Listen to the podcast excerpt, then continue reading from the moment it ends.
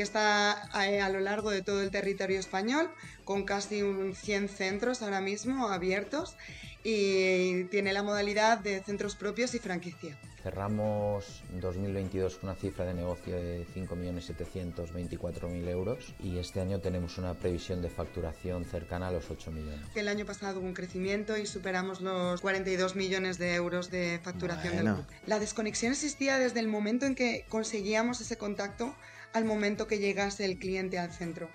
Esa desconexión, ese, ese salto del, del, del on al off, era lo que no teníamos control y era donde realmente creíamos que podíamos subir la conversión y donde podíamos incidir en ello. Intentamos buscar una solución basadas en tecnologías que fueran competitivas en coste, ¿no? Un costes asumibles para una compañía y sobre todo que pudiera haber un retorno. Marketing for E-Commerce Podcast con Rubén Bastón. Estamos acostumbrados a optimizar ratios de conversión en digital, el CRO. Pero cuando los cierres de negocios son en tienda física, la tendencia natural a nivel marketing es desconectar, llegar como mucho a la fase de captación de registro. Beatriz Juárez es la directora de marketing de Grupo Cristina Álvarez. Es un grupo de centros médico-estéticos, los de su mismo nombre en Madrid, y Centros Ideal como cadena en el resto de España. Puedes imaginar que el cierre de estos negocios sin duda es mucho más en la propia clínica, no por internet.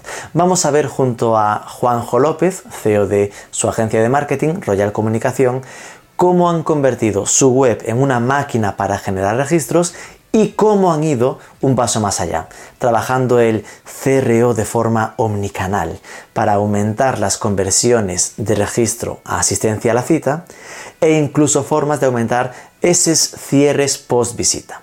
Vamos con ello, pero antes... Hay que optimizarlo todo, ahí está la clave. Y aquello donde invertimos dinero, como las campañas de publicidad online, con mucho más motivo. Para hacer una correcta planificación de inversión en plataformas como Google Shopping, Facebook, Instagram o Criteo, necesitas conocer el módulo Feed Engine de Channel Pilot Pro. Permite poner fino filipino tu feed de producto, añadir criterios de rendimiento, activar o desactivar productos, recibir notificaciones según rendimiento. No lo digo yo, lo cuenta José Antonio Jiménez. Optimizamos ese feed de datos, lo alimentamos y una vez enviado al canal recogemos datos de rendimiento. En base a esos datos de rendimiento nosotros podemos marcar unas reglas y esas reglas nos van a ayudar a activar o desactivar productos o recibir notificaciones en base a su rendimiento. Tienes toda la info en channelpilot.com. Marketing for e-commerce, learn with us, come learn with us, come to learn with us. Beatriz Juárez, muy buenas. Hola, buenos días. Y Juanjo López, muy buenos días. Hola Rubén, ¿qué tal? Vale, estamos hablando con Beatriz, que es la directora de marketing CMO de Centros Ideal, Juanjo López, que es el CEO de la agencia Royal Comunicación. La idea es centrar un poco la conversación sobre temas de business intelligence, automatización y performance marketing. Por conoceros un poco primero, contadnos presentación oficial de quiénes sois y qué hace vuestra marca. Empezamos por Beatriz, cuéntanos. Bueno, yo soy la directora de marketing y comunicación del grupo Cristina Álvarez, que trabajamos con dos marcas, sector de la estética y la medicina estética, que son Cristina Álvarez y Centros Ideal dos marcas similares, pero que se gestionan de una manera muy diferente, puesto que Cristina Álvarez son centros que están en la Comunidad de Madrid y Centros Ideal es una marca que está eh, a, lo largo de todo el territorio español, con casi un 100 centros ahora mismo abiertos y tiene la modalidad de centros propios y franquicia. Y nada, llevo ya en el sector pues mm, más de 10 años trabajando pues toda la parte de off y de on de la marca y últimamente pues muy contenta con todos los desarrollos que estamos haciendo de la mano del equipo de Royal. A día de hoy el reparto, grosso modo, de, negocio entre Cristina Ideal y Centros Ideal, perdón, Cristina Ideal, Cristina Álvarez y Centros Ideal, ¿cómo sería? No, ahora mismo los, centros Cristina Álvarez son centros de autor, son centros eh, desarrollados ¿no? para lo que es eh, eh, tratamientos diferentes, más enfocados a la dermatología, a la medicina íntima, llevan otro tipo de concepto. Realmente el desarrollo empresarial está realizado a través de centros ideal. Yo me refería más directamente a porcentaje de facturación, ¿eh? de, mm, es un 20-80, en plan de se centra No, mucho más por lo que me dices. Centros ideal lleva casi todo el peso ahora mismo del grupo. Ah, estamos. Eso quería saber. Esto quería saber, ¿no? Sí, sí, sí. Hombre, son 100 Yo soy mucho de preguntar. Son 100 centros a nivel nacional y tienen un desarrollo muy, muy potente ahora mismo. Y los Cristina, pues esos son los que ayudaron al crecimiento y hoy en día, bueno, pues se trabajan de distinta manera. Y Juanjo López, eh, nos presentas Royal Comunicación. Pues Royal es una agencia digital especializada, una agencia independiente, fundada por mí hace 16 años, en origen en Sevilla, donde mantenemos todavía al equipo técnico con unas 20 personas más o menos. Nuestro headquarter está en Madrid y luego tenemos algunas delegaciones en algún otro punto y también algunas fuera de España, pero bueno, nuestra principal actividad es en el, en el mercado español, aunque tenemos clientes de otros países para los que hacemos campañas eh, en- en internacionales en, en distintos países. ¿no? Y bueno, somos consultora digital, hacemos desarrollo de web, aplicaciones, e-commerce, SEO, SEM, eh, Premier Partner de Google, Meta Partner, eh, TikTok Partner. Tenemos también un- una parte del equipo en el ámbito de la creatividad, creo que hay unas 12 personas. En la división de redes sociales hay unas 15. Hacemos acciones de reputación digital, analítica, data. eh, tenemos un departamento de influencia. De hecho, hoy lanzamos una nueva marca que se llama Royal Influency. Hasta ahora nunca le hemos dado mucha importancia al mundo de la influencia, pero llevamos prácticamente 10 años haciendo acciones de influencias para marcas como Alcampo, Huesitos, etcétera y ahora hemos decidido que, que le vamos a dar un poquito más de empuje a esa área. Llevamos también la parte de programática con los DSPs de DV360, Adform y Amazon. Tenemos los, los tres con certificaciones in-house. Y luego también llevamos Automation con Active Campaign, HubSpot y Clavijo. También somos partner de Active Campaign. Y luego tenemos una división de, de atención al cliente en redes sociales. Eh, eh, llevamos aerolíneas o empresas de ferrocarriles a través de las cuales, pues cuando hay una pérdida de una maleta, un retraso de un vuelo o algo así, nuestro equipo hace la atención de, de lo que sucede ahí 365 Por si alguien días. se quedó clavado en cuál era la herramienta de programática, era de, el DV360, que claro, este lo pronuncia en inglés y nos deja locos, que es la de Google, ¿no? La, la herramienta de programática eh, de, de Display Video 360. Esto de atención al cliente en redes me parece interesante esa separación, ¿no? En plan, lo de dejar claro que, oye, una cosa es publicar contenidos, pero a veces hay un, un trabajo concreto, diferente, que es atención al cliente, que muchas veces es casi más parecido a, a, a teleoperadores, ¿no? Lo que se haría por teléfono, pero volcado a... Justo, pero en social, exacto. Sí, Vale. sí. No, súper completo los servicios. Eh, de hecho, viendo la web, eh, esa parte de LATAM que comentabas, yo había visto por aquí a Kia, Kia LATAM y además de clientes, hoy está por aquí Consum, Huesitos, hace marcas ahí bastante potentes y se ve que hay un servicio global, ¿no? ¿Cuántos sois por, por dimensionaros? Pues mira, ahora mismo estamos en torno a las 70 personas y estamos en, en- en unas operaciones ahora de Manei bastante avanzadas en las que podríamos estar en 60 días en más de 100 personas. Vale, para por si dejamos fuera a alguien con estas palabras, M&A es lo de Merge and Acquisitions, en plan, estamos. Que estás comprando otra agencia, confiesa, Juan. Eh, ma- más o menos, sí. para llegar a las 100.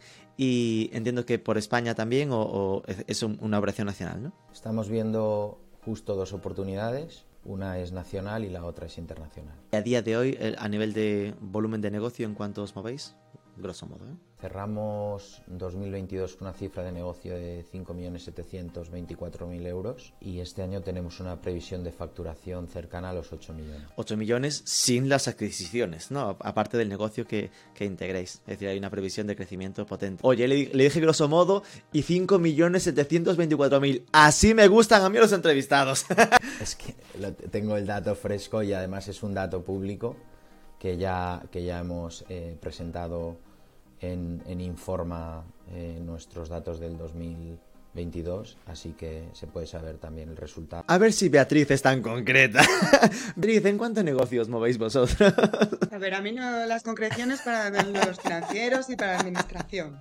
Lo que sí que te puedo decir, estamos cerrando el ejercicio, estamos a punto también de presentarlo. Sí que te digo que el año pasado hubo un crecimiento y superamos los 42 millones de euros de facturación del Bueno. grupo. Que un año también de crecimiento después de toda la que se ha pasado, que estuvimos muy centrados en la estabilización de la red y ahora pues eh, ya el año pasado ha sido el primero ya de impulso de carrera de nuevo hacia arriba. Las previsiones de este año también son muy potentes, son de cara a llegar a los 50 millones eh, de facturación. Además, eh, se van a incorporar tres aperturas nuevas, o sea, ya seguimos con ese concepto de crecimiento que veníamos realizando previo a la pandemia, que la pandemia nos obligó a ser cautos, estabilizar, volver a situarnos, digamos, para que todos estemos en ese, eh, coger carrerilla para volver a dar ese impulso. Claro, iba a preguntarte esos 50, esos 42 millones cómo se reparten entre online y offline, pero claro, es cierto que en vuestro caso es un caso donde la omnicanalidad es tan clara porque al final eh, vuestra web es una máquina de conversión, pero máquina de conversión hacia reserva y ve a la tienda, ¿no? Reserva y ve al local. Por lo tanto, supongo que la, diferenciación es muy complicada, ¿no? O sea, al final para nosotros es verdad que una de las acciones que más estamos haciendo es la medición, cuánto, cuánto generamos desde la parte de conversión de la parte online, porque está 100% enfocado a la redirección de contactos a los centros. Al final nuestro servicio tienes que testarlo, tienes que, que verlo, tienes que generar mucha confianza y empatía para hacer facturaciones, digamos, eh, con, con un cliente que realmente lo que busca es esa confianza, ¿no? Y tenemos que hacer la derivación directa, directa a los centros. Sí que ya podemos ir acercándonos a datos, pero bueno, estamos justamente en ello, en- con todas las acciones que estamos realizando para seguir potenciando y aumentando esa conversión. ¿eh? Qué bueno, 100% centrados en tienda no, porque tenéis ese apartado tienda online, las Ideal Box, donde al final es lo de cómo comprar eh, directamente ya eh, online, que ya es un juego interesante, que me gusta mucho esa parte de productizar el servicio, ¿no? Que no es sencillo, pero es el de que lleguen a la tienda ya con el bono comprado, ya pagado a través de online, y ahí palmas con las orejas porque sí que está medio 100%, ¿no? Y después la parte de otra medición será lo de ver quién ha reservado online para ir adjudicando. Esto nos acerca al tema que queremos tratar hoy, que es el de la Business Intelligence. Es un, es un, un- un palabra, ¿no? Que al final a veces cuesta entender hasta dónde implica, que yo identifico como algo, pues, de automatización, procesos, mejoras de performance, y que para mí es un nivel avanzado de, de madurez digital, ¿no? Que no es fácil entrar a, a digital y que el primer reto sea el ponerse a medir la conversión online hacia tiendas. Entonces, cuéntame un poco cómo te fuiste metiendo en este mundo nivel pro de, de Business Intelligence, Beatriz. Pues mira, fue un poco con esa necesidad, ¿no? Nosotros, el crecimiento online ha sido tremendo, sobre todo en un sector como el nuestro, ¿no? Ha, ha crecido muchísimo. Al final, lo que tú dices, teníamos que diferenciar, claro, lo que podíamos llegar a vender a través de tienda, que tiene su limitación, por lo que te estaba comentando antes, y luego, sobre todo, el cómo redirigir y cómo llevar realmente medida esa parte, ¿no? De ahí nació el interés de ir viendo realmente cuánto convertía todas las inversiones que estábamos realizando, re- analizar realmente cada uno de los canales, las fuentes de adquisición. Nació un poco ahí. También es cierto que lo llevamos en el ADN de la compañía, en el ADN de los fundadores. Ellos siempre son de innovar, de hacer crecer y siempre piensan en futuro, ¿no? En, en- oye, cómo se está adaptando la gente a ya comprar desde casa, a ya realizar las, eh, la agenda, eh, los procesos de confirmación, todo lo que son los procesos de, de contacto que tienes a lo largo del journey del cliente, pues como, como la gente cada vez lo quiere más digital, más autónomo, ¿no? Somos cada vez más autónomos en ese aspecto y hay mayor madurez. Y pues nos fuimos aventurando con, e- de esa manera, eh, intentando medir, pero a la vez intentando automatizar y facilitar las acciones a los clientes que a través de un propio clic tuvieran esa conexión con nosotros y poder hacer eh, esa relación, esas conversaciones directamente de forma ágil para ellos en el momento que, que necesitasen, porque nos llamaba mucho la atención eh, que, por ejemplo, nosotros teníamos muchísimas reclamaciones fuera de las 12 de la noche, que dices, ¿cómo, cómo te pones a pensar, ¿no? De- desde en qué momento el tema de la medicina estética te llama la atención en esos momentos. Pues oye, cómo poder dar eh, eh, eh, esas respuestas a tiempo, estar en ese momento de aprovechar ese ca- calentón, ¿no? De, de interés, pues fue un poco con esa eh, con esas necesidades, ¿no? De, controlar y, de estar en el momento que la gente necesita. ¿Cómo es ese Customer Journey que tú te imaginas? Digo porque yo lo estoy viendo en la web y puedo más o menos inferirlo, pero para el que no está cotillando la web ahora mismo, que lo harán en breve. Bueno, nuestro, nosotros al final lo que hacemos es buscar perfiles que tengan, que tengan algo de interés relacionado, al final la estética, la belleza, el bienestar, es muy genérico, ¿eh? es mucho más de lo que te piensas desde gente que le interesa el deporte, a gente que a lo mejor eh, tiene un interés porque acaba de ser mamá y quiere adelgazar, o gente simplemente que le gusta cuidarse y le gusta estar bien, ¿no? Tienen intereses pues muy de bienestar. Y entonces buscamos en esos, en esos perfiles para que redirigir directamente o a través de ads o a través directamente de, de la web para que vayan llegando a los centros. Pero lo que más nos interesaba era unir, eso lo teníamos como más fácil porque las herramientas existían, existen para todos. La desconexión existía desde el momento en que conseguíamos ese contacto al momento que llegase el cliente al centro. Esa desconexión, ese, salto del, del on al off, era lo que no teníamos control. Y era donde realmente creíamos que podíamos subir la conversión y donde podíamos incidir en ello. ¿Vale? En, ese salto. Y de ahí un poco nació el proceso Yo entiendo que, vuestro flujo antes era más reserva, ¿no? Aquí tienen nuestros centros llámanos y, reserva, por lo tanto se perdía un poco la, e, esa medición. Y ahora ya es más el formulario, landing eh, de, producto, donde ya eh, te están tú, te queda trazado en el CRM del negocio que esto ha llegado a través de determinada landing en la web, ¿no?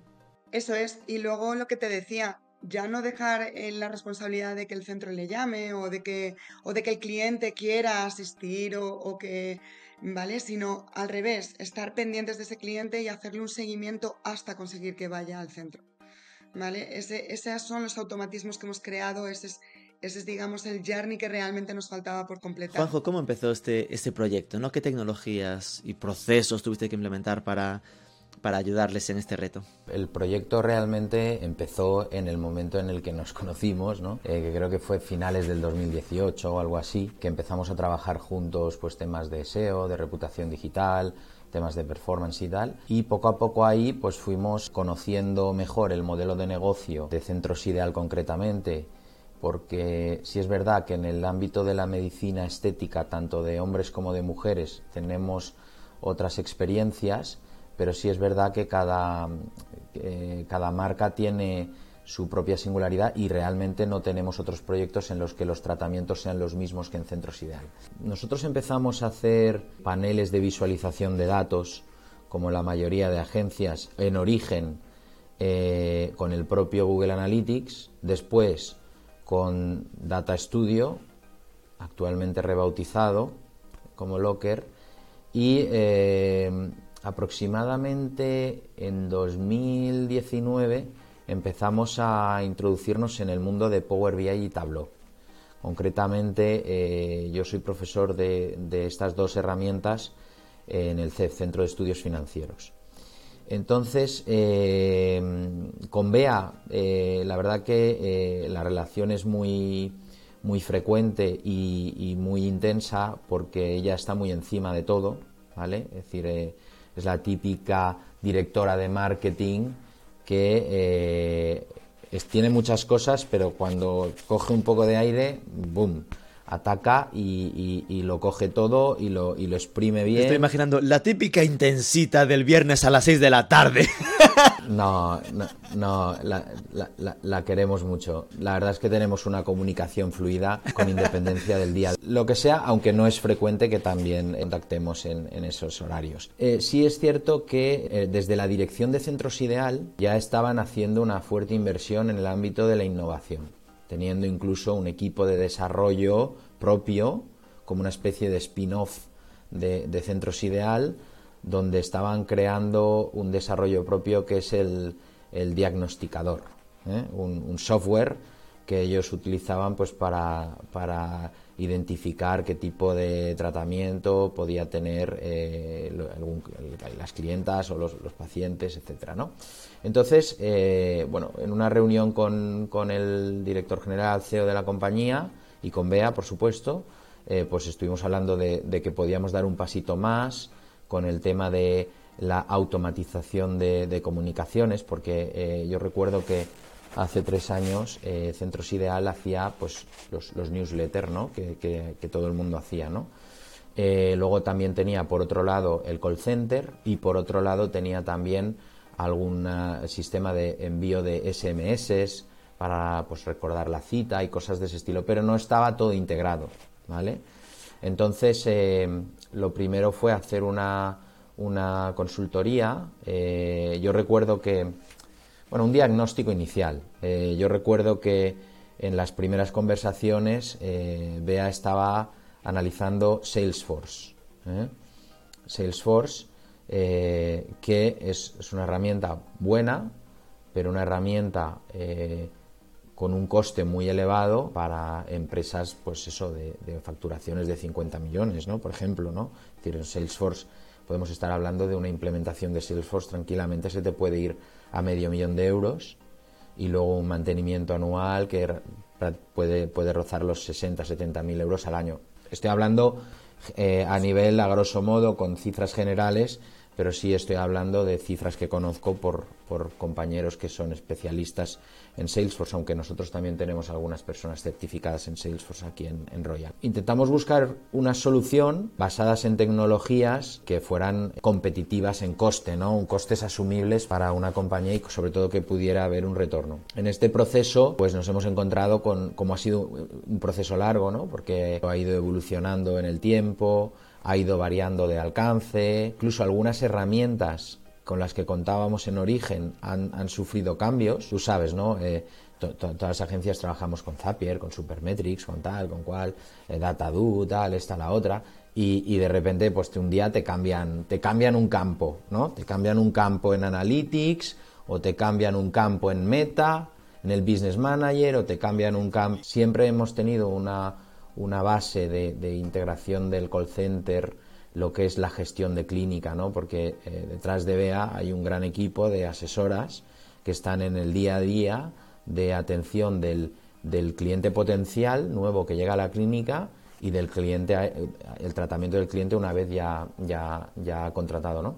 Entonces, bueno, siempre nos hemos basado en, en Active Campaign, es decir, es, uno de los ejes importantes, y en Power BI. Si es verdad que ya hace más de dos años que, en el equipo de Centros Ideal, incluso más en otros departamentos, más años, se utiliza Power BI como herramienta de visualización de datos, ¿no? Que cada vez ahora es más común, pero que antes no era tan común, ¿no? Que una compañía eh, tengan sus comités de dirección, eh, reuniones con el Power BI o el Tableau, no es tan habitual. Ahora sí que ya es cada vez más común, ¿no? Entonces ellos ya, ya lo usaban en algunas áreas de, de gestión de la empresa, pero no estaba integrado con la parte de marketing. Y entonces rápidamente lo hicimos y estamos haciendo varios procesos mensuales con la actualización de los datos. Pero bueno, el proyecto de Business Intelligence en origen pudo ser eso, y el proyecto de Business Intelligence y automatización que hay actualmente tiene un alcance mucho mayor y está muy focalizado a mejora de los resultados que tengan impacto en la cuenta de, resultados de la compañía. ¿no? Y, por ahí pasa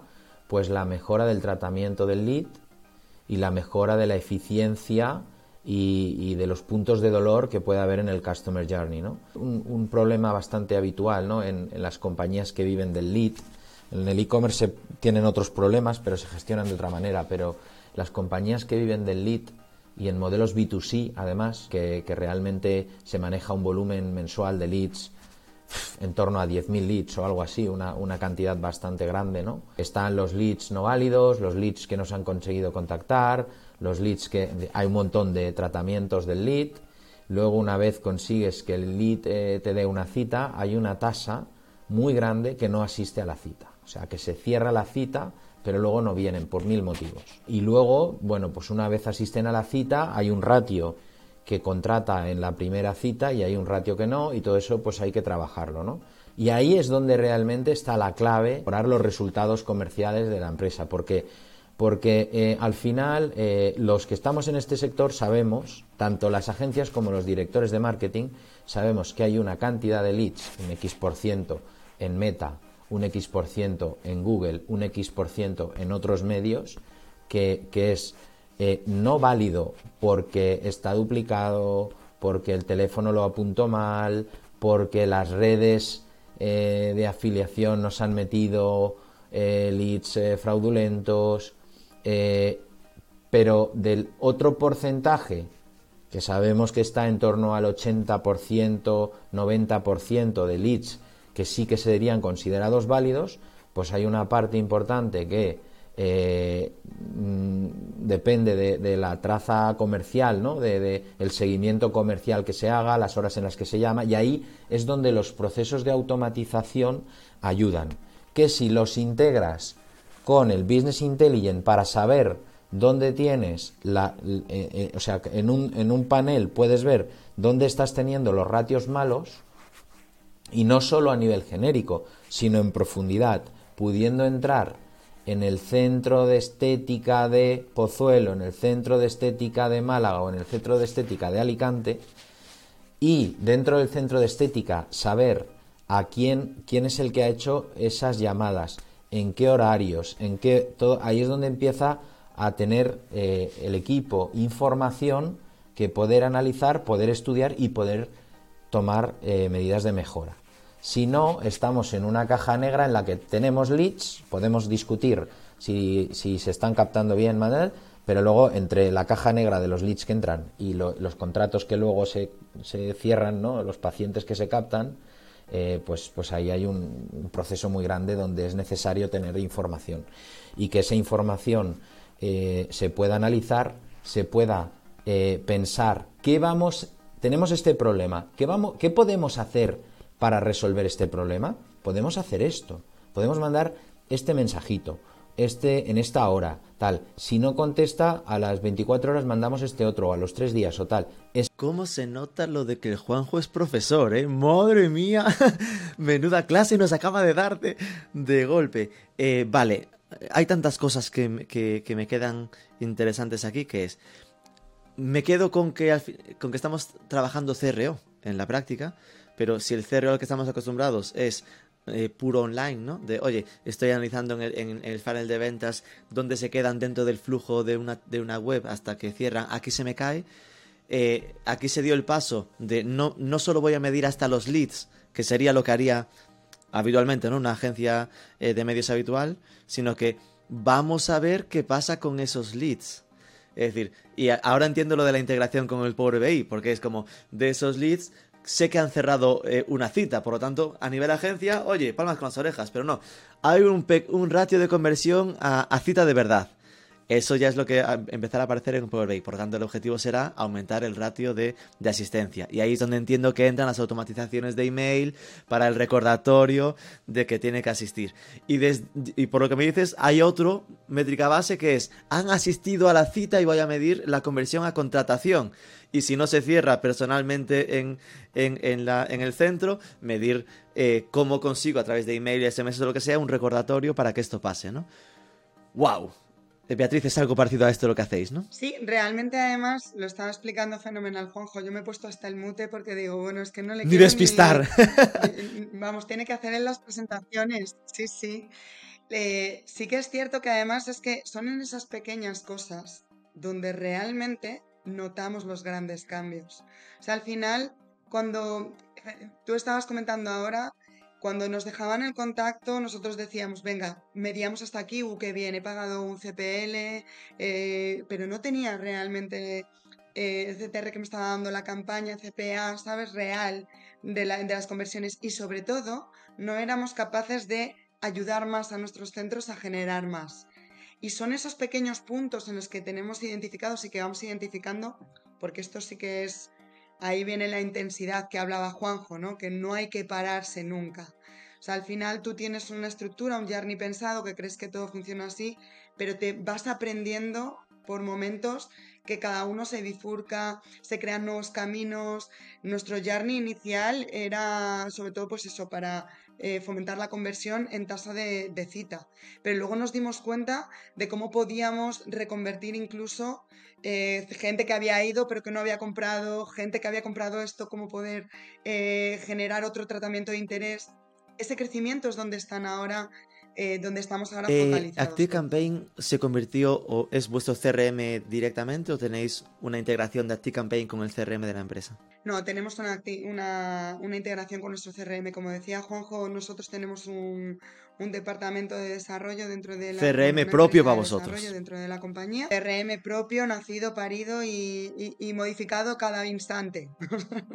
Porque estamos ahí con él. eh, y al final ese es el, digamos, nuestro gran cerebro, el que nos da toda la información, el que nos ejerce toda la persecución para realmente entender en dónde está el cliente, ¿vale? Porque al final Active Campaign lo que nos ayuda es, según mm, dónde esté, activarles distintas acciones y campañas. Y el Active Campaign es como el conector de distintas herramientas, como decía Juanjo, desde el call center, que trabajamos además con un equipo de call center eh, con unos programas también bastante buenos y potentes que nos ayudan a hacer automatizaciones, todo el control con los distintos canales de entrada, la parte de nuestro CRM que es el cerebro, ¿vale?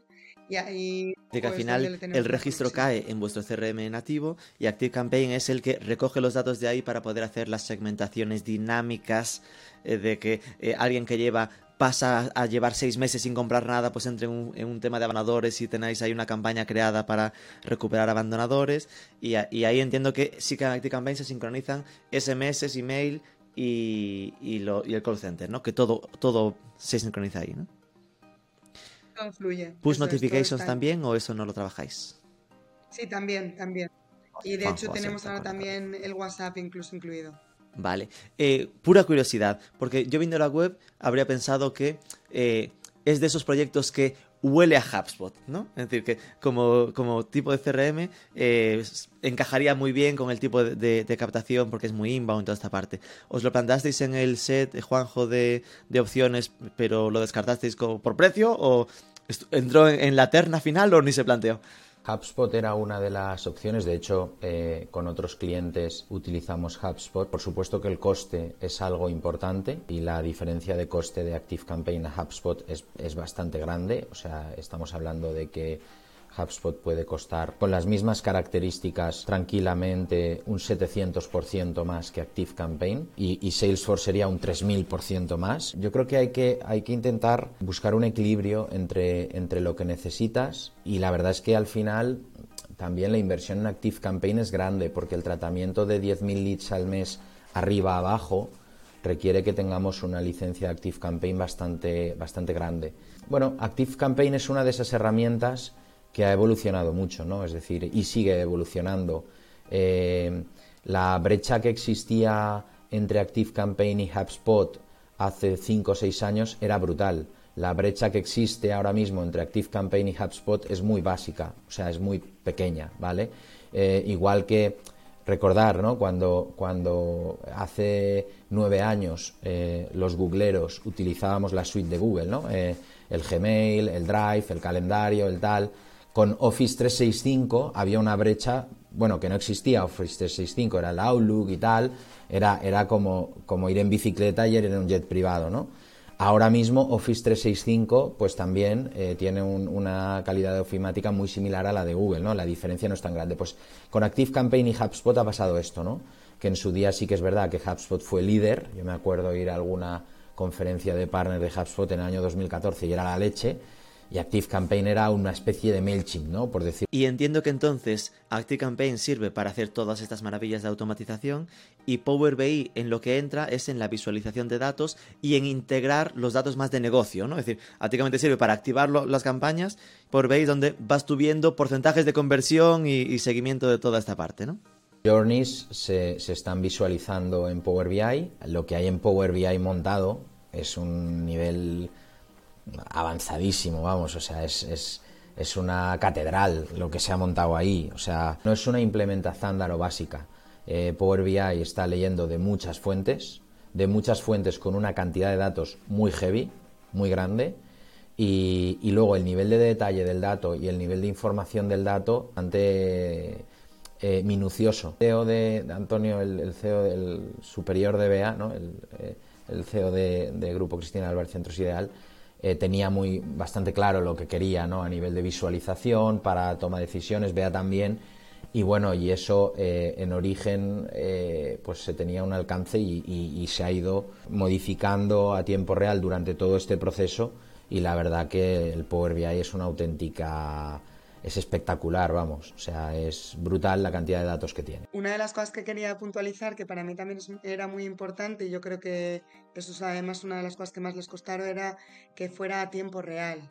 Sea, el tener el dato a tiempo real es, es, una pasada porque nos deja, nosotros además somos muy camaleónicos. Parece increíble que una empresa de estética, ¿no? Que dices, estoy vendiendo eh, tratamientos de depilación láser, y pero sí es verdad que, que, hay que estar muy encima de todo, de decir qué es lo que está gustando, qué es lo que no está gustando, eh, cómo poder ayudar, a quién tengo que ayudar porque además eh, hay mucha disparidad en, la tipología de centros y, y, en la tipología del dato. O sea, en sí, muchas veces lo que pasa en un centro no es no es espejo de otro. ¿eh? y para nosotros el entrar tan a detalle. Esto que último que comentas, que ya lo esbozaba también Juanjo antes, entiendo que te permite detectar hasta oportunidades de mejora en el personal del centro, ¿no? Es decir, mira, tengo un centro que con los mismos datos consigue, hablo por hablar, un 20% de, de, conversión de visita a compra.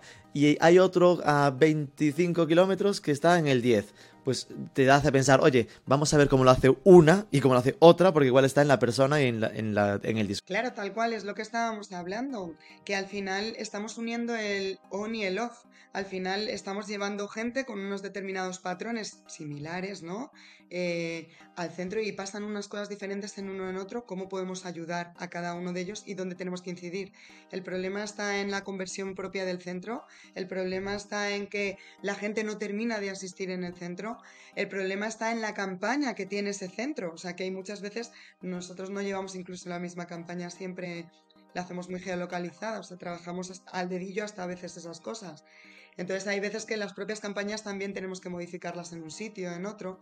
Todo esto nos ayuda, incluso las propias personas, ¿no? Lo que tú dices, un tipo de campaña tenemos que llevarle un cliente más maduro o más hecho que en otros centros que a lo mejor con un cliente eh, más inmaduro es capaz de generar estoy imaginándome mayor, ¿no? que no sé si lo hacéis, ¿eh? pero que puede haber hasta sesgos sociodemográficos, ¿no? Que según el barrio en el que esté, ya no, es decir, que pones la misma persona en, otro centro y por estar, haber saltado de un barrio más rico a un barrio más pobre, por simplificar, que igual la conversión fuera diferente, o incluso, ya que decía Juanjo, que se integran datos de muchas fuentes diferentes, el criterio meteorológico, ¿ves? Es que pilló en lluvia en esta provincia y bajó la conversión, o al revés, ¿no? Que, que es la creo que en plan, suele ser algo que se hace pues cuando no hace sol, ¿no? En plan de, porque no, no puedes hacerte los, los tratamientos mm, y, y, después tomar el sol, estas cosas, ¿no? Sí, a ver, tenemos en cuenta todo. Es verdad que no entramos tanto en la parte demográfica, más que pues, la edad, los intereses, ¿vale? Porque al final son tratamientos muy genéricos,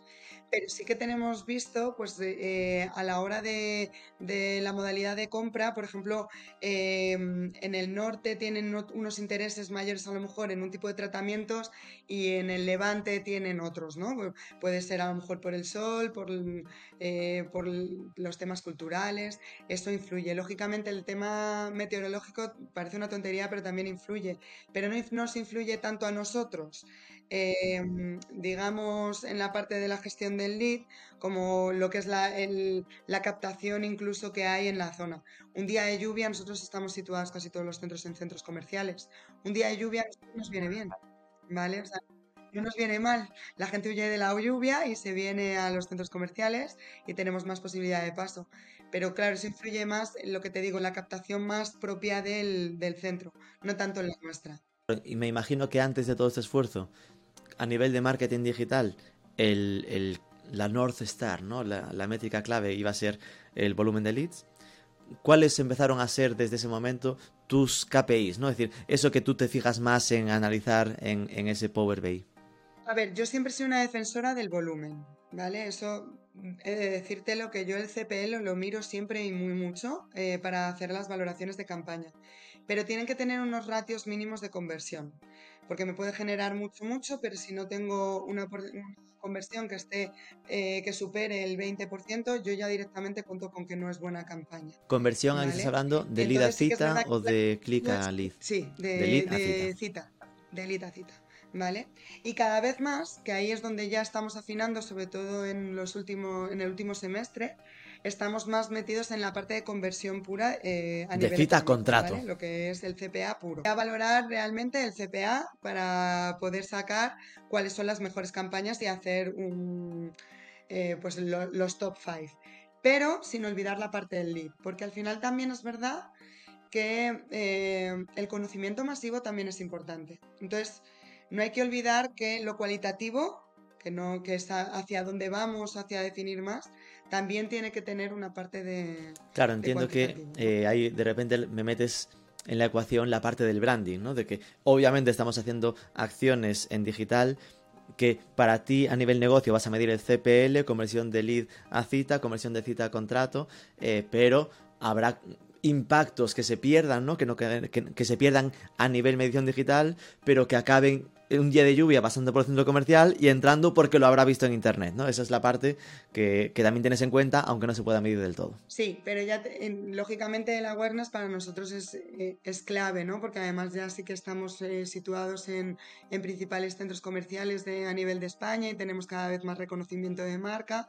Desde hace ya varios años aquí, eh, digamos que está en, en el top of mind, ¿no? De, de- de este sector.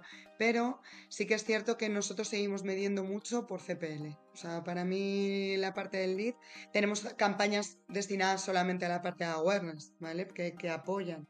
Pero sobre todo la parte de adquisiciones es lo más... ¿Qué es para ti un CPL bueno? Bueno, otro día, Juanjo, estuvimos debatiendo esto, ¿cierto? ¿No? Que, en plan, cómo había gente que valoraba... Para mí todos son CPLs buenos mientras no sean duplicados o inexistentes o de otro país. ¿Vale? Realmente es, es ahí yo creo la diferencia. Porque muchas veces nosotros re- recontactamos, ¿eh? O sea, no damos por perdido a nadie. Y de- es verdad que cuando recontactamos eh, es más difícil, es un contacto mucho más frío, más determinado, pero al final eh, vuelves a, a impactar y reimpactas y a lo mejor adquieres de una campaña nueva un 5%. Que yo lo, yo, yo la pregunta era por, por saber cuál era tu coste por lead, ¿eh? En plan, si está en un euro, en dos euros, pero... Sí, yo te, yo te he visto venir, Rubén. Lo que pasa es que eh, no se puede generalizar. Ten en cuenta que en una compañía como Centros Ideal eh, hay, se están captando leads para más de 100 centros en distintas provincias. Otro tema muy importante sobre el coste por lead es la estacionalidad y otro tema importantísimo es el tipo de tratamiento. No todos los tratamientos salen al mismo precio. Entonces, yo sé que te mueres de ganas de que te digamos un dato económico, pero se- sería una gran mentira porque eh, no se puede generalizar, porque eh, en una segmentación tan grande de 100 centros divididos en un montón de provincias y en distintos tratamientos, la horquilla efectivamente podría empezar en 1 o 2 euros y podría llegar a bastante más arriba. Y dependería también de si estamos en Black Friday, que ahí los precios, como sabéis, todos los compañeros del sector se disparan, o otras épocas del año, por otro motivo X, pues, eh, pues baja mucho el coste por lead. Pero bueno, eso, eh, el tema de la estacionalidad es algo que sí que ya se tiene un nivel de conocimiento adquirido bastante grande. Vea, eh, sabe perfectamente, tanto a nivel de comportamiento del cliente como a nivel de comportamiento del mercado, de cuando los competidores hacen más inversión y también eh, ya no solo los competidores, sino la presión publicitaria que hay en el momento, porque hay veces que, aunque nuestros competidores no estén haciendo mucha publicidad, pero hay muchísima presión publicitaria por otro motivo. vale, ya me he quedado con el dato de por lo menos un euro. De un euro para arriba, de un euro hacia mucho, según lo, lo caro que sea el tratamiento. Ya he sacado algo. y otro dato muy, muy concreto. Eh, me has mencionado que para ti un ratio bueno de lead a cita es el 20%. Y tenéis medido, y esto sé que es también muy, muy de sector, ¿eh? Eh, de cita a, a contratación, ¿eso cuál es un, un dato sano ahora que lo tenéis medido? Porque dependerá también mucho por, por el... Difícil, por- Porque depende de muchas cosas, Rubén, muchísimo. Es que no, no te, igual que te digo que para mí una campaña empieza a ser éxito, la considero ya si tiene un buen CPL, si el CPA y si me hace una conversión a partir del 20%, la considero válida, ¿vale? A partir. eh, en esto es un poco más complicado. Entonces, cosas que tengáis automatizadas, ¿no? Porque se han ido esbozando, ¿no? Pues oye, ahora tú comentabas, Bea, lo de recuperación de leads que no llegaron a, convertir a cita, ¿no? ¿Qué otras eh, cosas tenéis automatizadas dentro de ese Customer Journey para que nada se quede atrás? Bueno, mm, nosotros construimos un journey general. Para nosotros el primero era controlar la, controlar a los leads que entraban. Teníamos unos volúmenes muy altos, cada vez mayores, gracias a Dios.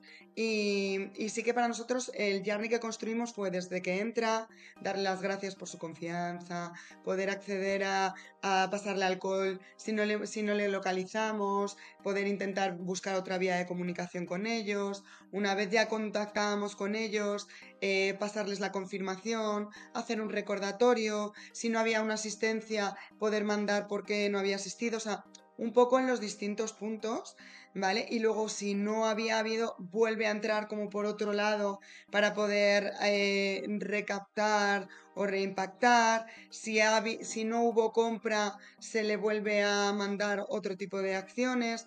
Y ahora mismo un poco en lo que más estamos es, una vez ya tenemos estable toda esta parte, que parece que la tenemos estable, que la, porque es lo que dice Juanjo, que es que, este, es que esto no para, ¿no? O sea, no. Tanto las propias herramientas como las posibilidades empiezan a crecer infinitas, empiezan a ramificarse todo ese journey inicial que tuvimos.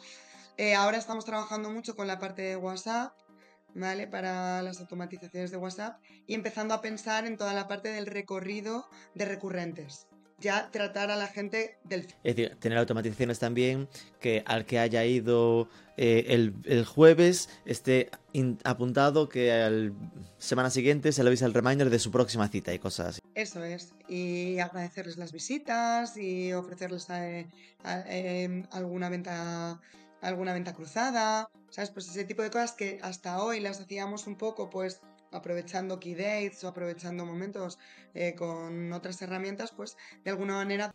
En todo ese recorrido eh, y en esas automatizaciones está muy centrado como a, digamos, hard seller, ¿no? En plan, muy orientado a eh, busco convertir, o, o, metéis también en el medio de los flujos algo más soft, ¿no? Más de eh, meto en un flujo pues un artículo, si, ha venido por depilación láser un artículo que hemos tenido en el blog que le explica el proceso o un vídeo de YouTube, este tipo de cosas las hacéis o, o, vas más directos a producto.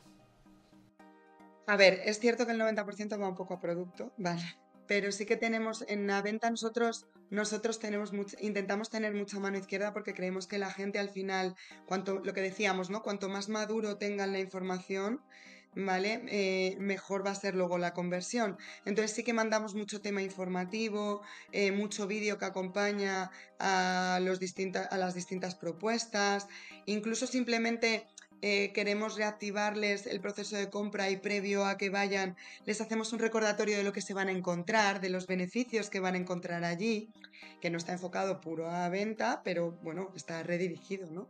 Al final lo que queremos es que la gente, nosotros tenemos la suerte de que tenemos un producto que, a la gente le gusta. ¿sabes? Y que estás dando soluciones que la gente busca. Entonces, al final lo que hacemos es eh, que no se olviden, de, eh, que no se olviden las personas de que van a encontrar esa solución allí, ¿no? Y, para activar y, prevenir que haya caídas de citas, que haya caídas y, que la gente finalmente vaya, ¿no? Y se encuentre se encuentre la solución que estaban buscando. Me comentabas que estabas trabajando ahora con WhatsApp. Sí que me sorprendió que en la web no hubiese ese formato como de chat, ¿no? Eh, ¿Esto lo tuvisteis y lo dejasteis de usar? ¿O ya estáis apostando 100% a WhatsApp y la gente os escribe por ahí? A ver, la gente nos escribe por WhatsApp. En la web es verdad que no tenemos uno genérico. Porque al final lo que nos dimos cuenta es que en la web, cuando la gente quiere contactar, la gente trata cada una de las landing de centro como si fuera una web independiente. Y eso es lo que hemos intentado hacer y cada web de centro tiene su propio acceso al WhatsApp del centro. ¿Vale? Para buscar esa bidireccionalidad directa con el centro, porque estimamos que el que va buscando hablar con el centro eh, de Sevilla Lago, ¿vale? Pues es que va a Sevilla Lago. Y queremos que, esa, que sea rápido, que lo que te decía al principio, que la gente tenga lo que busca no lo que a mí me interesa solo, sino que la gente realmente tenga lo que busca. Y a mí si al final va a terminar en el centro, ¿sabes? Mm, prefiero que ya hablen directamente con ellos, les den la cita. Yo me pierdo esa parte de conversión, ¿vale? De lead, pero tú tranquilo que me lo busco por otro lado. O sea que no, lo que importa es que lleguen al centro. Penúltima, eh, Juanjo, eh, comentaba Beatriz que la parte de captación de leads ya estaba más o menos estabilizada, está encantada con el servicio que les dais. Eh, pero entiendo que de cómo empezaste en 2018, ¿no? En aquella parte de SEO, que ojo, estaba cotillando un poco el blog y se nota, ¿no? Que está bien trabajado, más para parte de arriba del funnel, ¿no? Para que la gente encuentre ahí el cómo desmaquillarse y de ahí vea, uy, qué opción hay aquí interesante para cambiarme los labios y descubra posibilidades. Eh, ¿Cómo trabajáis a día de hoy toda esta parte de, performance, ¿no? De captación de, leads. La parte de, la parte de performance estamos principalmente orientados a los dos grandes ecosistemas, que son eh, Meta y, Google. Hay algo más eh, con la agencia de medios en, programática y algo en afiliación y demás. Hay varios puntos mensuales donde se hace, oye, ¿qué campañas tenemos este mes? Eh, hay una segregación muy grande entre lo que nosotros llamamos campañas locales, que, tenemos una sincronización muy importante con BEA eh, de, cómo van a ser las campañas del mes siguiente en cuanto a zona, inversión y tratamientos. Y ahí, pues bueno, tenemos uno, bueno, o sea, digamos que hay un trabajo bastante minucioso porque son, eh, casi te diría que casi miles de campañas, ¿vale? O sea, mensuales, es decir, entre, entre los dos ecosistemas, ¿no? Porque al final hay campañas por centro, por tratamiento, en varios ecosistemas, es un trabajo de chinos y luego aparte en el, en el sector de la medicina estética, eh, la creatividad tiene un peso súper grande, ¿vale? Es decir, eh, en muchos sectores tiene un peso muy grande, pero sin duda en este tiene un peso importantísimo en la captación de leads, ¿no? Ya sabemos cómo ha ido cambiando el algoritmo de Meta, cómo ha ido cambiando el algoritmo de Google, etcétera. Y no tanto en Google, pero en Meta sobre todo, eh, pues estamos haciendo cambios de piezas creativas, o sea, somos como un equipo de Fórmula 1, ¿vale? Es decir, el equipo de BEA y el equipo de Royal, eh, o sea, tiene una intensidad de trabajo, como decía al, inicio, muy grande eh, y hay momentos del mes cruciales. Hay, hay tres momentos del mes cruciales, que es cuando se lanzan las campañas nuevas, que ahí es cuatro días a fuego Mm, lanzando todas las campañas, pam, pim, pam, pim, pam. Luego, ver cómo han arrancado, que luego muchas veces estamos haciendo cambios creativos en las piezas durante, durante el mismo mes, o sea, no las dejamos ahí, sino que esas piezas creativas, eh, pues a veces se cambian a la semana o a los 15 días. Eh, y luego, eh, cuando hay actualizaciones de dashboards, o sea, de, de Power BI, etcétera, eh, la primera quincena, eh, en fin, es bastante intenso, pero claro, es la única manera de estar teniendo éxito en Champions, ¿no? Es decir, eh, tener el dato, tener la implicación, tener la cintura, tener la agilidad y el dinamismo, ambas partes, para poder hacer piezas creativas volando, porque muchas veces arrancamos una campaña con CPLs altos y gracias a que nos movemos rápido ambas partes, eh, acabamos salvando el mes. Me hacía pensar que al tener también planes con franquiciados, eh, ¿la inversión la decidís vosotros, Bea? ¿O eso tú cada mes tienes que de algún modo recibir lo que cada franquiciado va a invertir para entonces pasárselo? Digo esto, sufro de imaginarlo. a ver, no, mira, eh, es más o menos sencillo, yo por simplificarlo, ¿vale? Eh, trabajamos nosotros una parte nacional que gestionamos como para todos, que ahí va la parte de branding y está muy enfocada a la adquisición de lead de todos los centros. trabajamos cada zona de España de una manera eh, concreta, ¿vale? Para el volumen que hay de centros en cada zona, para ser lo más equitativos posibles. Y esa, esa gestión, yo informo lo que vamos a hacer a toda la red, pero las decisiones las, las tomamos desde la matriz. Y luego, paralelamente, trabajamos toda la parte de geolocalización, que sí que está enfocado a trabajar más las áreas concretas de cada uno de los centros. Y en ese, en ese ámbito, eh, yo gestiono toda la parte de propios, tomo las decisiones, eh, desde la matriz tomamos las decisiones de cómo lo vamos a dirigir, cuánto hay. Y luego el franquiciado tiene la posibilidad, con nuestro asesoramiento, por supuesto, eh, posibilidades que se les brinda y tal, pues decidir digamos, reforzar su zona con, campañas también geolocalizadas. Y última, ultimísima, ¿cuál es el reto para este 2023? ¿En qué estáis trabajando como nuevo paso de vuestro proyecto de Business Intelligence con esta T-Campaign, con el Power BI o cosas nuevas con las que estéis trabajando y que vayáis a contarnos en absoluta exclusiva?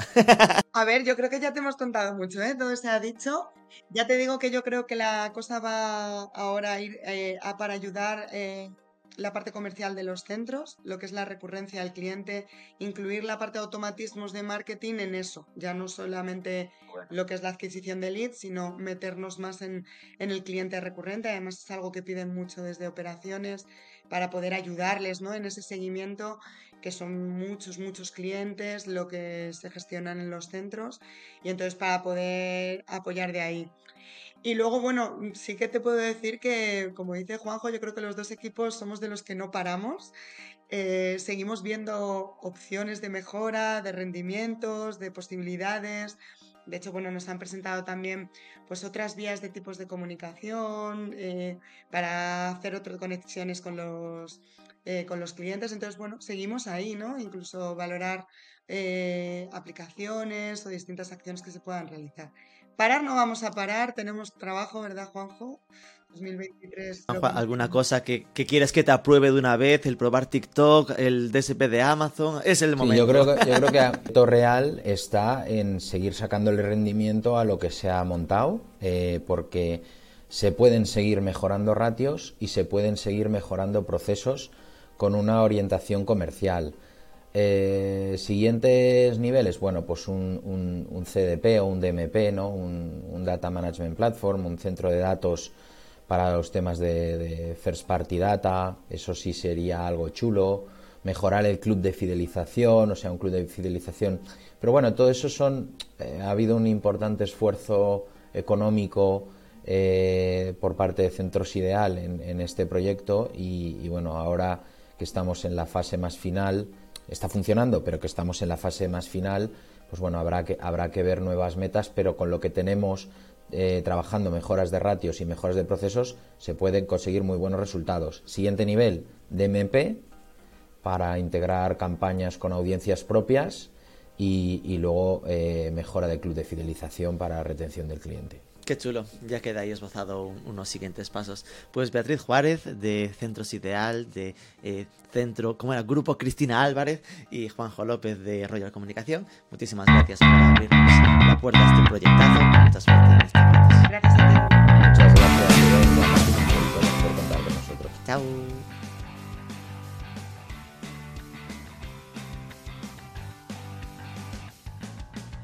Hasta aquí el podcast de esta semana. Recuerda que por ser oyente de nuestro podcast tienes acceso a toda la Marketing for E-Commerce Academy por 19 euros al mes, apenas 200 euros en pago anual usando el cupón podcast o siguiendo el enlace que te dejamos en las notas. Te avanzo que además estamos preparando unos programas de formación en e-commerce de esos síncronos en 8 semanas que van a ser la bomba.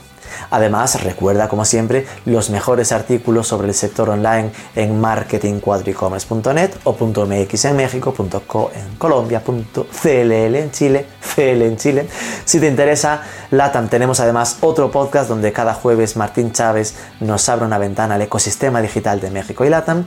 No te olvides de darnos algo de amor, déjanos un like, una review de 5 estrellas en Apple Podcast, un comentario, compártelo. Sobre todo, suscríbete al podcast y nos escuchamos el próximo